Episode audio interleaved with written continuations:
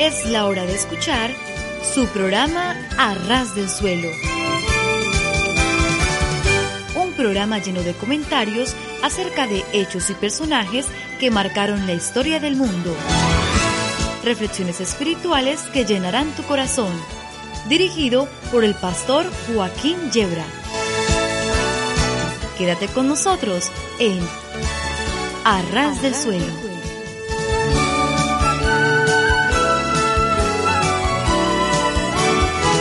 Sí, sí, sí, estar a ras del suelo es de lo mejor que nos puede ocurrir. Porque si tropezamos y caemos, nos hacemos muy poco daño. Y en cambio, si subimos a los cerros de Úbeda, las caídas pueden ser peligrosas. Y no digamos si trepamos hasta la Inopia, provincia del mismo nombre, entonces las caídas son ya mortales de necesidad. De modo que nuestra propuesta, queridos amigos, queridos oyentes, es estar a ras del suelo, entiéndase los pies, pero eso sí, ¿eh? con el corazón bien alto. Les habla el pastor Joaquín Yebra y aquí estamos dispuestos a pasar un buen tiempo juntos con música cristiana, con algunos pensamientos, trataremos de provocar también una sonrisa y luego entraremos en un tema serio y profundo de la Santa Palabra de Dios.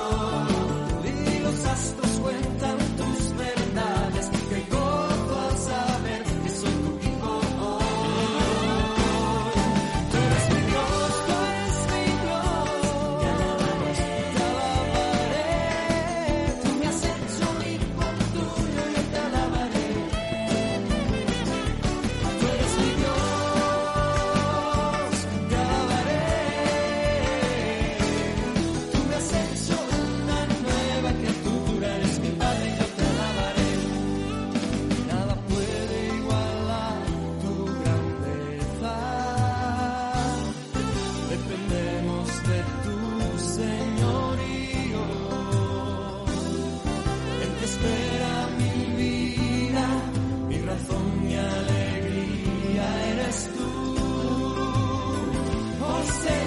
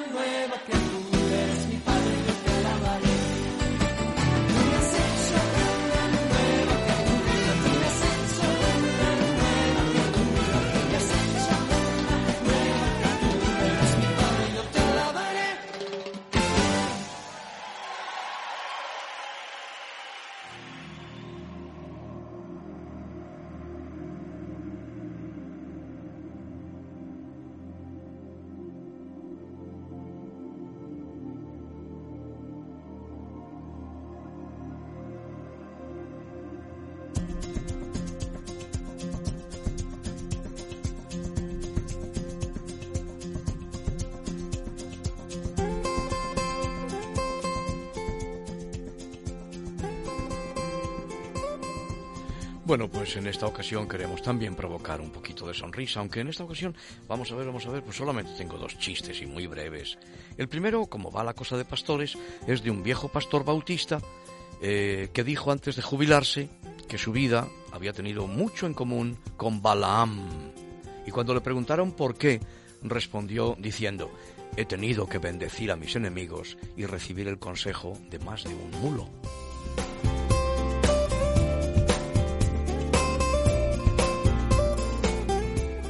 Siguiente y último dice el ladrón, un movimiento, y es usted hombre muerto.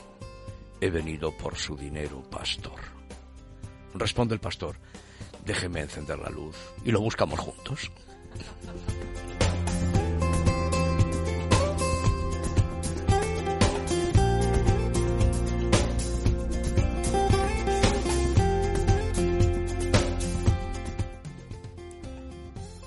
Cinco cosas importantes que te enseña la vida. Número uno, la pregunta más importante. Durante mi segundo semestre en la escuela de enfermería, me contaba una hermana, nuestro profesor nos dio un examen sorpresa. Yo era un estudiante consciente y leí rápidamente todas las preguntas hasta que leí la última. ¿Cuál es el nombre de la mujer que limpia la escuela? Esa era la última. Seguramente este era algún tipo de broma. Yo había visto muchas veces efectivamente a la mujer que limpiaba la escuela. Era una mujer alta, cabello oscuro, como de 50 años, pero ¿cómo iba yo a saber su nombre? Entregué mi examen dejando la última pregunta en blanco. Antes de que terminara la clase, alguien le preguntó al profesor si la última pregunta contaría para la nota del examen. Absolutamente, dijo el profesor.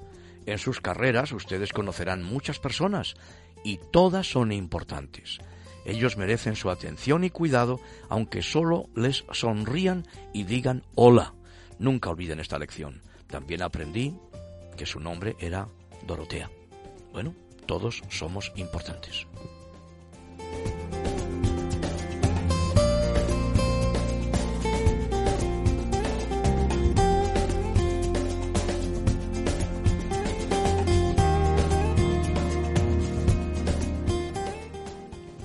Cosa importante que nos enseña la vida.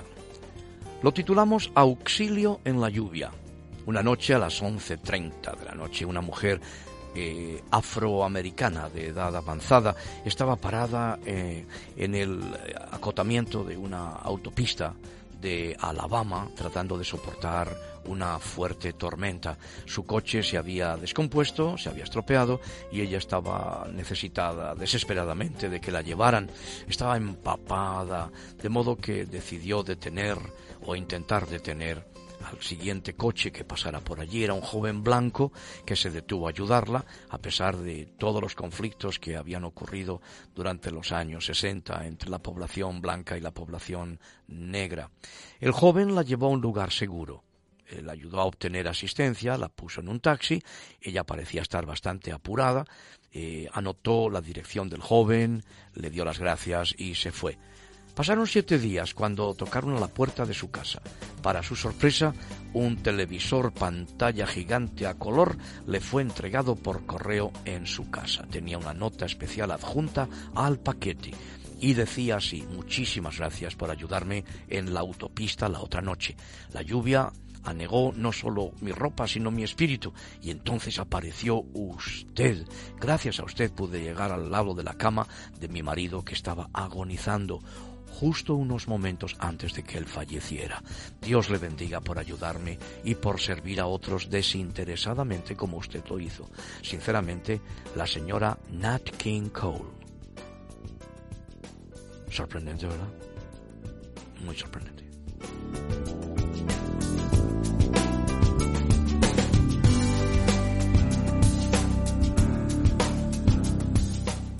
La tercera cosita que nos enseña la vida, siempre recuerda a aquellos a quienes sirves en los días en que un helado costaba mucho menos. ¿Te acuerdas cuando un helado costaba 50 céntimos? No, tú eres mucho más joven que yo, claro. Bueno, la vida entonces era tan barata que casi te lo regalaban todo. Lo que pasa es que no tenía nadie nada para regalar. Pero bueno, vamos a ver. Eh, alguien se sentó en un establecimiento, se sentó en una mesa, la camarera puso un vaso de agua frente a él. ¿Cuánto cuesta un helado de chocolate con cacahuetes? preguntó eh, aquel jovencito. Bueno, pues 50, 50 centavos, respondió la camarera, la mesera, como se dice en muchos lugares de Latinoamérica. El niño sacó su mano del bolsillo, examinó el número de monedas y bueno, pues cuánto cuesta cuánto cuesta un helado solamente, volvió a preguntar sin los cacahuetes. Algunas personas estaban esperando por una mesa y la camarera ya estaba un poco impaciente. 35 centavos, dijo ella bruscamente, y el niño volvió a contar las monedas.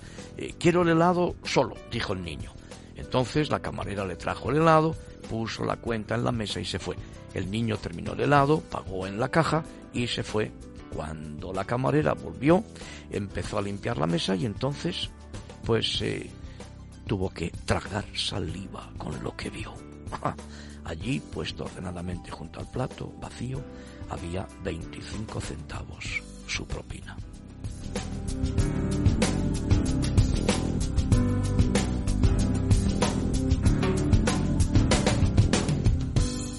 Cuarta cosa, jamás juzgues a alguien antes de tiempo. Los obstáculos en nuestro camino, así lo titularíamos. Hace mucho tiempo un rey colocó una gran roca obstaculizando un camino, y entonces se escondió y miró para ver si alguien quitaba aquella tremenda roca. Algunos de los comerciantes más adinerados del rey, los cortesanos, vinieron y simplemente dieron una vuelta para evitar la roca. Muchos culparon al rey ruidosamente de no mantener los caminos despejados, pero ninguno hizo absolutamente nada por sacar la piedra grande del camino. Entonces un campesino vino, llevaba una carga de verduras, y al aproximarse a la roca, el campesino puso su carga en el suelo y trató de mover la roca a un lado del camino. Después de empujar y de fatigarse mucho, lo logró y mientras recogía de nuevo su carga de verduras, él notó una cartera en el piso, en el suelo, justo donde había estado la roca. La cartera contenía muchas monedas de oro y una nota del propio rey, indicando que el oro era para la persona que removiera la piedra del camino. El campesino aprendió lo que los otros nunca jamás llegarían a entender cada obstáculo representa una oportunidad para mejorar la condición de uno y de los demás.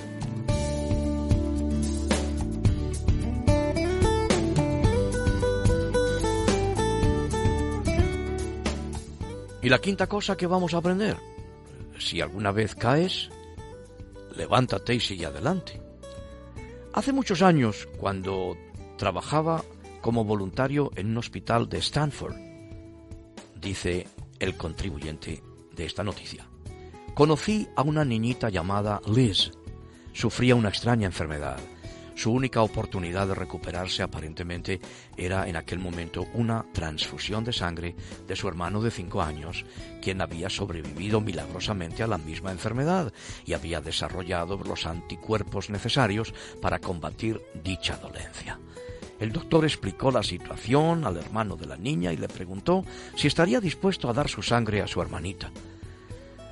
Yo lo vi dudar por un momento antes de tomar una decisión, precedida por un gran suspiro, y decir, sí, lo haré.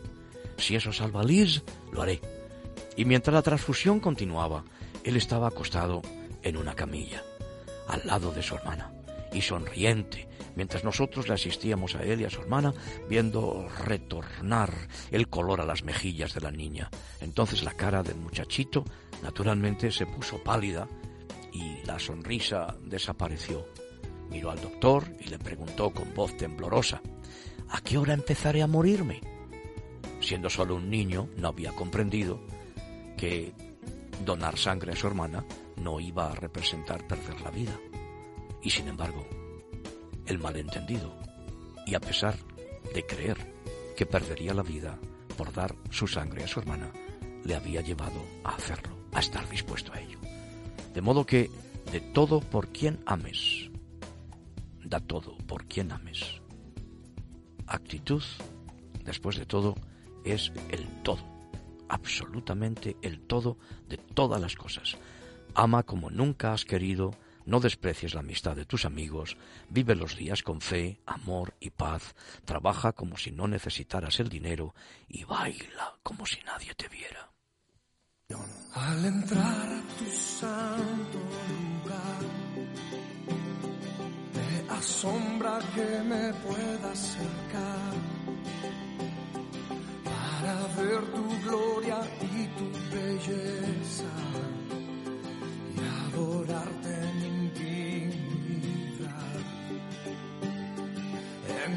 confianza yo me puedo acercar.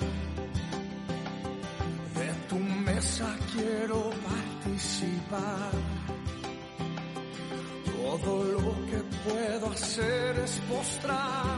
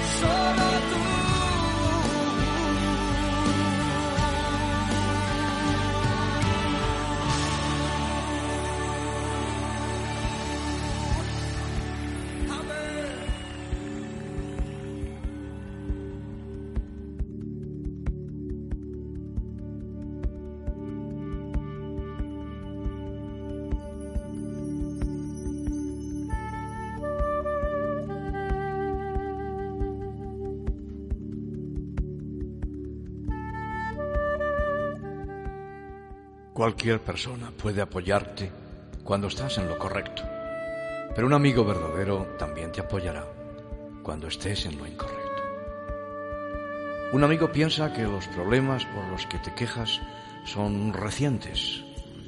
Un amigo verdadero te dice, deja de quejarte por las mismas cosas y haz algo al respecto de una vez por todas. Un amigo nunca te ha visto llorar, un verdadero amigo lleva los hombros empapados de tus lágrimas. Un amigo desconoce los nombres de tus padres, un verdadero amigo guarda sus números telefónicos en una agenda. Un amigo lleva un regalo a tu casa cuando hay una fiesta. Un verdadero amigo llega a tu casa temprano para ayudarte con los preparativos y se queda hasta tarde para ayudarte a recogerlo todo. Un amigo busca hablar de tus problemas. Un verdadero amigo te ayuda a buscarle solución a tus problemas. Un amigo piensa que se acabó la amistad cuando hay una discusión, pero un verdadero amigo reconoce que no es una amistad hasta que no se ha discutido. Un amigo espera que estés siempre a su lado. Un verdadero amigo espera siempre estar a tu lado. recuerda, es mucho mejor te necesiten porque te quieren y no que te quieran porque te necesiten. Un verdadero amigo envía un email de vez en cuando. El verdadero amigo, aunque no le envíes ninguno, siempre está esperando uno tuyo. Y el Señor está esperando ese email de ti a Él. Teléfono móvil, transmisor de larga distancia, tu propio corazón. Único mensaje posible te amo, Señor, porque tú me amaste primero. Te entrego mi corazón, porque tú lo entregaste por mí. Te doy mi vida porque tú diste la tuya por mí. Gracias por haberme amado tanto, Señor, y por haber ocupado el lugar que me correspondía a mí, el lugar de juicio, de maldición y de condenación. En aquella cruz del Calvario, donde tú me sustituiste, ocupaste mi lugar, me reemplazaste, me reemplazaste, llevaste mis pecados entregaste tu sangre por mí. Solo puedo decirte en mi mensaje del móvil de mi corazón al tuyo. Gracias, Señor Jesús.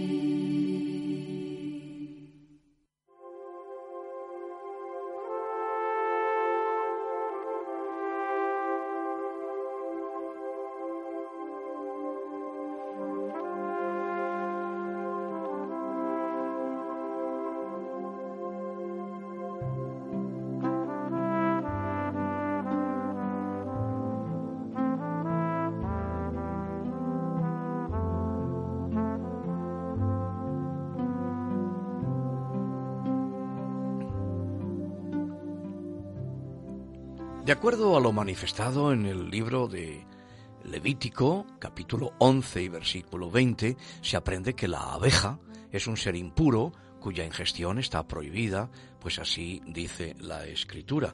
Todo insecto alado que anduviere sobre cuatro patas tendréis en abominación. De modo que eh, sumemos a ello la sabia enseñanza de la tradición de Israel, como leemos en el Talmud, en el libro de Berahot, donde dice que todo lo que sale de un animal impuro, sea huevos, leche, etc., es impuro, mientras lo que sale del puro es puro. Bueno, eso queda claro. Según esta regla deberíamos eh, sentir auténtico asombro ante el hecho de que Dios permita al pueblo de Israel consumir la miel de la abeja libremente, mientras que la abeja es un animal impuro. Bueno, hasta el día de hoy, por nuestra herencia judeo-cristiana, pues eh, comemos miel, pero no nos comemos las abejas. Eh, pero sin embargo, la tradición entendió siempre que el producto de un animal impuro sería impuro. Em, y sin embargo, no ha habido nunca ninguna advertencia ni objeción entre el pueblo de Israel respecto al consumo de la miel. Podemos entonces reflexionar al respecto basándonos en que la miel eh, se fabrica a partir del néctar de las flores, pero no podemos pretender que durante su proceso de elaboración no reciba pues el agregado, digamos, de los elementos que provienen del sistema orgánico de la abeja, pues si supusiéramos tal hipótesis, el resultado sería que el néctar saldría de la misma forma como ingresó, sin sufrir alteración alguna. Es imprescindible que la elaboración de la miel reciba algún elemento de la abeja, el cual al mezclarse con el néctar da lugar a la producción de la miel, y del mismo modo como la hierba ingerida por el camello ingresa a su sistema y tras su proceso realizado en su organismo pasa a formar parte de la leche que producirá, pues eh, es por eso que el pueblo de Israel pues eh, mm, no ha aceptado eh, la carne del camello ni la leche del camello. Bueno, pero esto no ocurre con respecto a la abeja y la miel.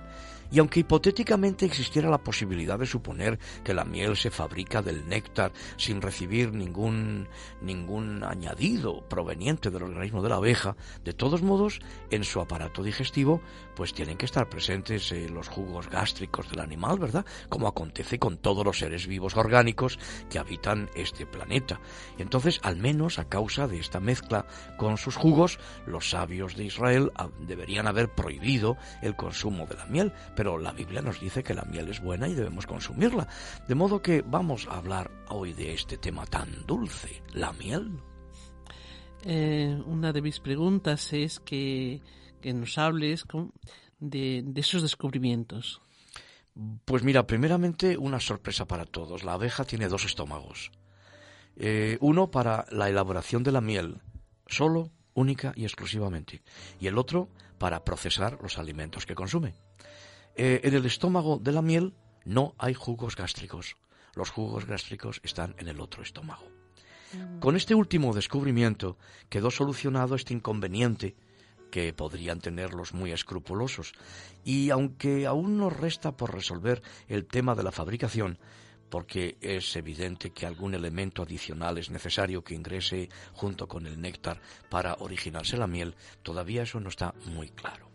Ahora, esto último fue resuelto gracias a un nuevo descubrimiento, un descubrimiento que además revela que la miel procede del néctar de las flores y de la mielada, que es una sustancia constituida por los exudados dulces de ciertas partes vivas de las verduras, de los vegetales, y las secreciones azucaradas de algunos insectos.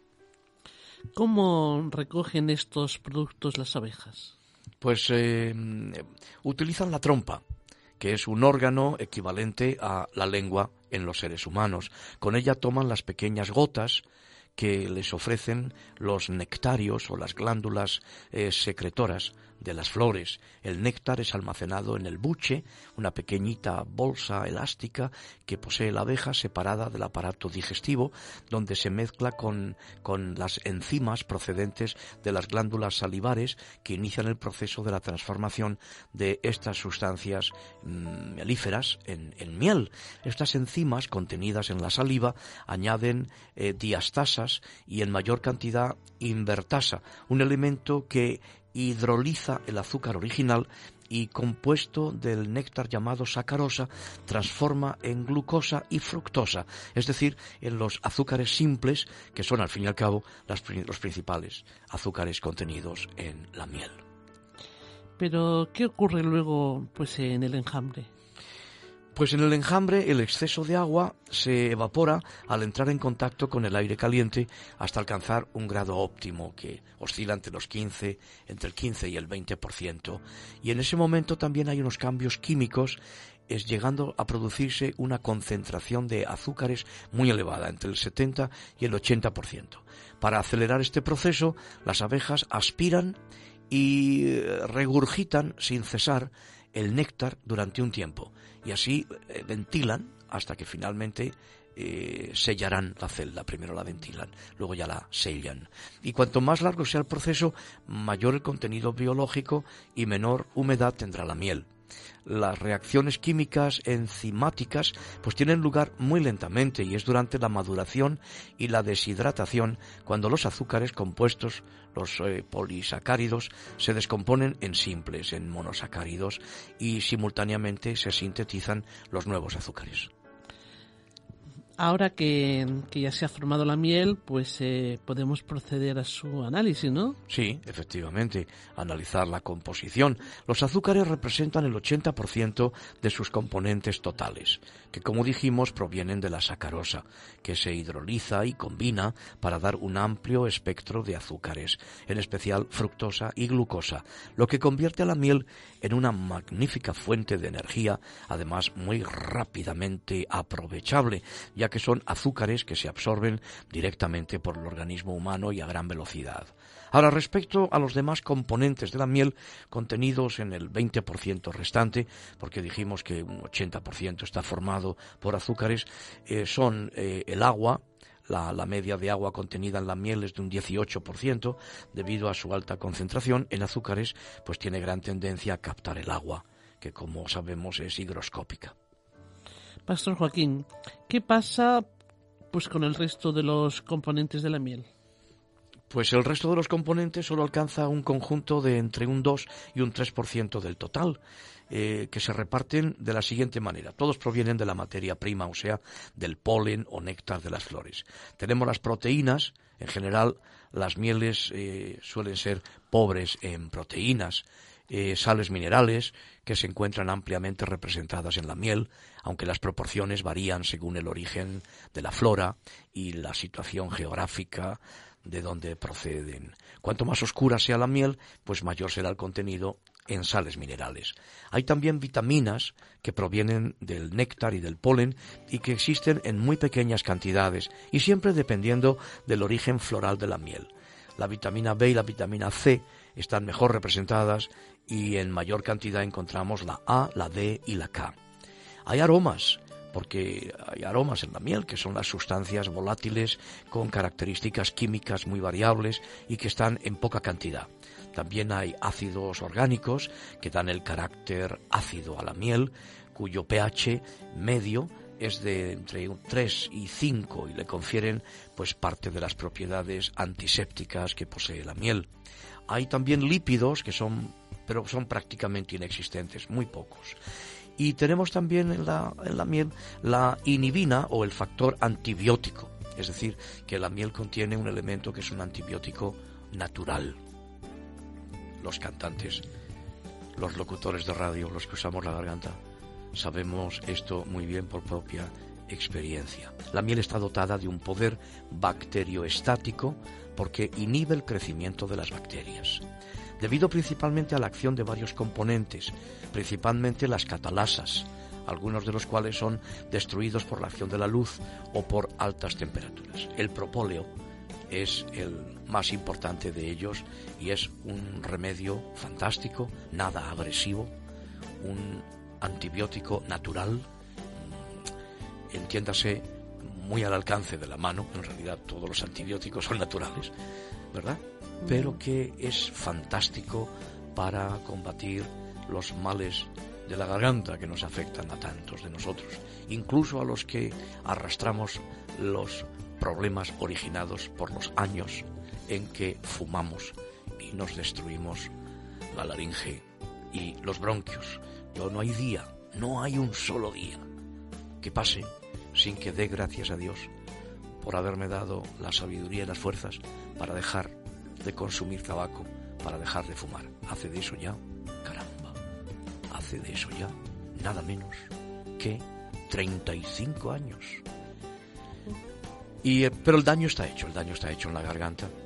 Y un sabio consejo de una hermana me recomendó beber agua en grandes cantidades y también utilizar el propóleo, un producto, un elemento, componente maravilloso de la miel, un regalo de Dios. ¿Y, y qué pasa con el polen? Eh, pues mira, es la parte de contenido celular de los granos de polen, los aminoácidos, enzimas y los pigmentos, que pueden atravesar la pared celular enriqueciendo la composición de la miel.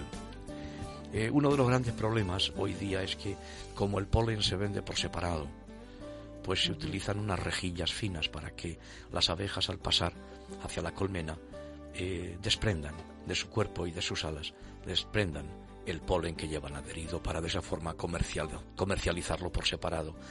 Entonces, tristemente, la miel en nuestros días, la miel comercializada, en la mayoría de los casos no contiene el polen y no aporta lo que el polen aporta. Porque lo realmente interesante de todo esto es el descubrimiento, que es muy reciente además, que revela que las enzimas segregadas por la abeja, tras lograr su cometido invirtiendo el azúcar compuesto, es decir, la sacarosa, en azúcar simple, es decir, en glucosa y fructosa, se desintegran totalmente, por lo que la abeja expulsa la miel, la miel y la expulsa terminada ya de su organismo, absolutamente limpia de todo componente proveniente del propio organismo, por lo cual la miel es absolutamente pura. Esa es la sabiduría de Dios, que en la Biblia nos dice que no comamos abejas y en cambio nos recomienda, como veremos más adelante, que consumamos la miel. De este modo, queda a nuestra disposición este alimento tan valioso del cual se ha descubierto que posee la mayoría de los elementos minerales esenciales para el organismo humano eh, se constató incluso la presencia de fósforo, de hierro, de calcio y de cobre. ¿Y cómo absorbemos estas eh, materias eh, minerales? Pues yo, yo, recuerdo que una vez le hicieron esta pregunta a un jovencito y dijo, pues a cucharadas, yo me como la miel a cucharadas, pero bueno, encima de una tostadita de pan está muy bien aunque es mucho mejor si el pan no está tostado. Pero bueno, eso nos, nos haría llevar a otro, otro tema. Mira, estas materias minerales se absorben directamente por el aparato circulatorio. De ahí que por su contenido en hierro, útil para los anémicos, y en fosfato de calcio, altamente remineralizante, pues se recomienden las afecciones de los huesos y de los pulmones. De modo que si tienes problemas con los huesos y problemas con los bronquios y pulmones, miel.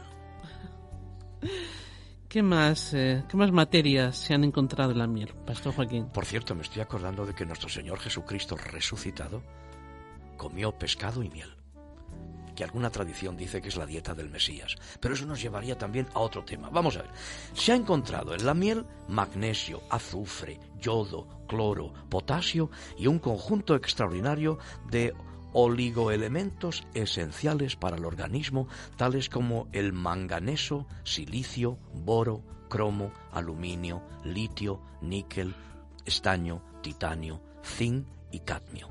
Es curioso constatar un paralelismo cuantitativo de ciertas sales minerales entre la sangre humana y la miel. Se encuentran cifras muy próximas, especialmente en lo que concierne al magnesio. Acuérdate pues cuando éramos jóvenes y nos decían que no es lo mismo la gimnasia que la magnesia. ¿Te acuerdas? sí, sí. Pues eh, caramba, ¿no? Esto es bastante interesante, pero puedes eh, elaborar un poquito más sobre ello.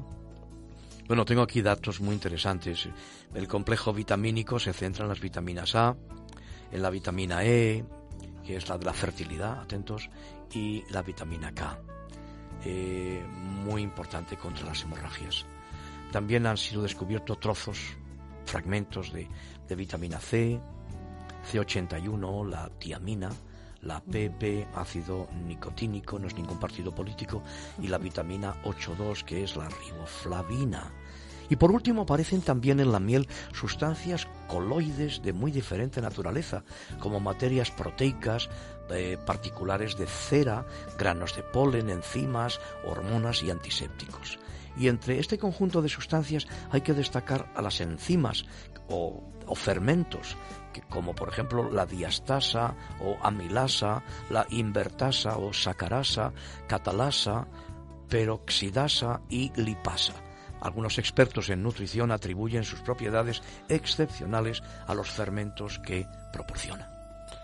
Pues eh, con lo que estamos escuchando podemos decir que y afirmar pues que la miel es un verdadero regalo de, la providencia divina. Yo creo que sí, sinceramente sí. Em, algunos no hemos sido educados de esta manera y, y, nos ha costado un poquito de trabajo recurrir a ella o tenemos que esperar a estar afónicos o tener un catarro y es triste porque es algo que podríamos consumir, no hace falta consumir enormes cantidades, sino una pequeña cantidad cotidianamente, porque si la cantidad es excesiva puede producir bastantes problemas de ardores de estómago, etcétera.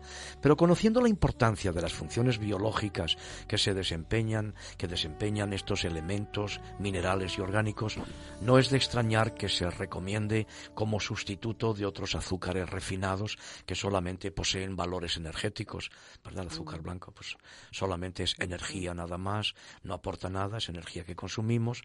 Pues al captar por intermedio de la flor las radiaciones vivificadoras del sol, la miel constituye una maravillosa fuente de elementos y es probable que aún estemos muy lejos de haber desvelado todos sus secretos. Leí una vez que la miel es sol almacenado. Tengamos en cuenta que todo este análisis que eh, se ha realizado para demostrar que la miel es un elemento que reúne los requisitos alimenticios de, de pureza, pues es algo que nos hace pensar en nuestro Señor Jesucristo. Y yo querría que ahora fuéramos algunos textos de la Biblia donde se habla de la miel y su relación, por ejemplo, la relación entre la miel y la tierra prometida. Vamos al libro del Éxodo, libro del Éxodo, capítulo 3, y leemos los versículos 7 y 8.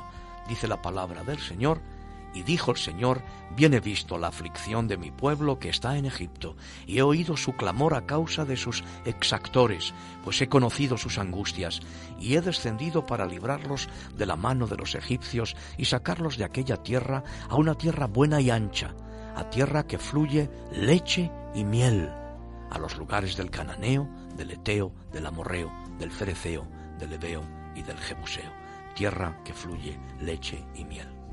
En este mismo libro del Éxodo, en el capítulo 16, leemos el versículo 31. 16, 31, donde dice la palabra del Señor, y la casa de Israel lo llamó maná, expresión hebrea que quiere decir, ¿qué es esto?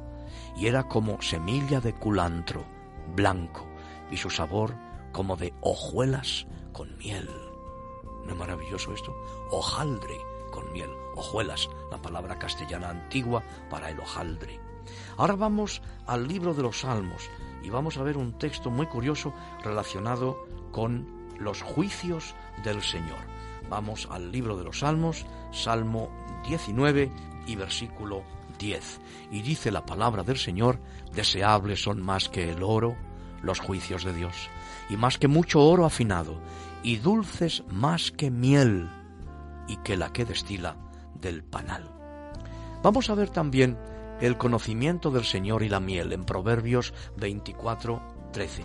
Vamos al libro de los Proverbios, capítulo 24, Proverbios capítulo 24 y versículo 13, donde dice la palabra del Señor, porque si dijeres ciertamente no lo supimos, ¿acaso no lo entenderá el que pesa los corazones?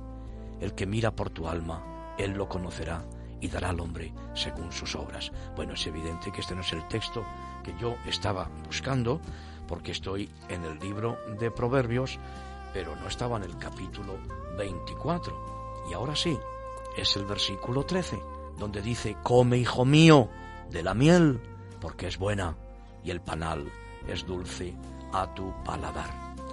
Y también tenemos un texto muy importante en Proverbios 25, 16. Vamos al libro de los Proverbios, capítulo 25 y versículo 16, donde dice, ¿hallaste miel? Come lo que te basta, no sea que hastiado de ella la vomites. Por eso es importante dosificarla. Y tenemos unos textos más eh, que nos hablan de la relación entre el sabor de la miel y la palabra de Dios. Vamos a Ezequiel capítulo 3 y versículo 3. Ezequiel capítulo 3 y versículo 3, donde dice la palabra del Señor, Hijo de hombre, alimenta tu vientre y llena tus entrañas de este rollo que yo te doy, la escritura. Y yo lo comí y fue en mi boca dulce como la miel. Y cuando vamos al último libro de la Biblia, en el Apocalipsis, en el capítulo 10 del libro de Apocalipsis, versículos 9 y 11, Apocalipsis 10, 9 y 11, dice la palabra del Señor, y fui al ángel, es Juan el que habla, diciéndole que me diese el librito, y él me dijo, toma y cómelo, y te amargará el vientre, pero en tu boca será dulce como la miel. Entonces tomé el librito de la mano del ángel y lo comí, y era dulce en mi boca como la miel, pero cuando lo hube comido amargó mi vientre. Y él me dijo, es necesario que profetices otra vez sobre muchos pueblos, naciones, lenguas y reyes. Así es la palabra de Dios. Así es la sagrada escritura. Es amarga cuando hay desobediencia y es dulce cuando el corazón está dispuesto a obedecer a Dios. Es por eso que hemos hablado en esta ocasión acerca de la miel y hemos hablado de la relación de la miel en las sagradas escrituras con estas cosas preciosas, la tierra prometida, el sabor del maná, los juicios del Señor, el conocimiento del Señor, el sabor de la palabra de Dios. Y por eso es que quiero dirigirme a ti, querido amigo, querido hermano, para recordarte lo que el Señor nos dice en su palabra. Jesucristo, Cordero de Dios que quita el pecado del mundo, nos ofrece la salvación, el perdón de los pecados y poder estar con Dios por toda la eternidad en cielos nuevos y tierra nueva. Jesús ha dicho, yo soy la resurrección y la vida. El que cree en mí, aunque esté muerto, vivirá, y todo aquel que vive y cree en mí, no morirá eternamente. Amigo, si reconoces que eres pecador, pecadora, una persona que como el resto de la humanidad rompe las leyes eternas de Dios de una manera o de otra, si tú crees que tus pecados te separan del Señor, pero estás dispuesto, dispuesta a abrir tu corazón para recibir al que se puso en tu lugar en la cruz del Calvario, serás salvo y podrás tener la vida eterna y experimentarás el dulcísimo sabor de miel de la palabra de Dios. Dile al Señor, Jesús, tú moriste en aquella cruz por mis pecados. Entonces, Señor, perdóname y lávame con tu preciosa sangre. Entra en mi corazón y lléname con tu Espíritu Santo. Ayúdame a conocerte y amarte. Yo te recibo como mi Señor y Salvador, como mi dueño y redentor. Desde hoy sé que tú eres el Señor de mi vida. Gracias por escucharme, por perdonarme, por recibirme, por hacerme un hijo tuyo, una hija tuya. Amén.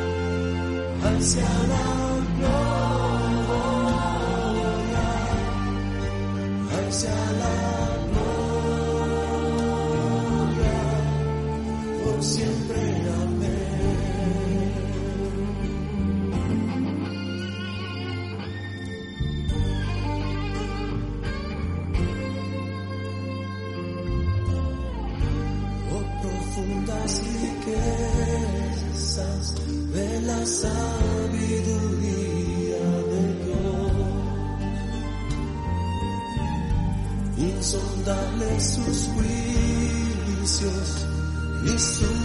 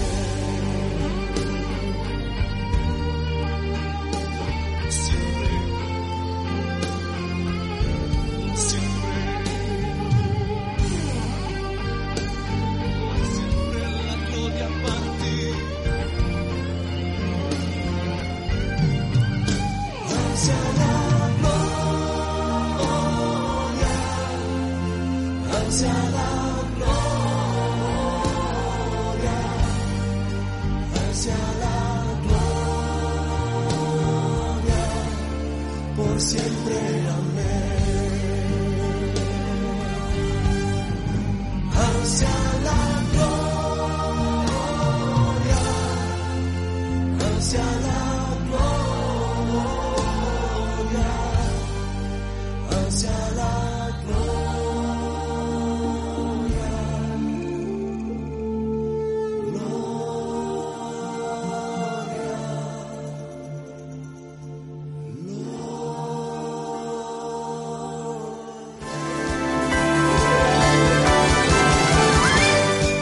Gracias por vuestra atención.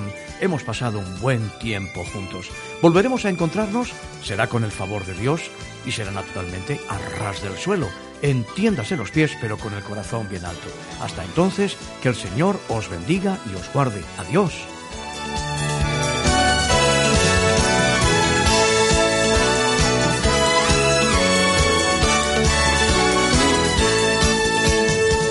Gracias por acompañarnos en una emisión más de Arras del Suelo, dirigido por el pastor Joaquín Yebra. En nuestro próximo encuentro tendremos más noticias de interés para ustedes. Hasta entonces.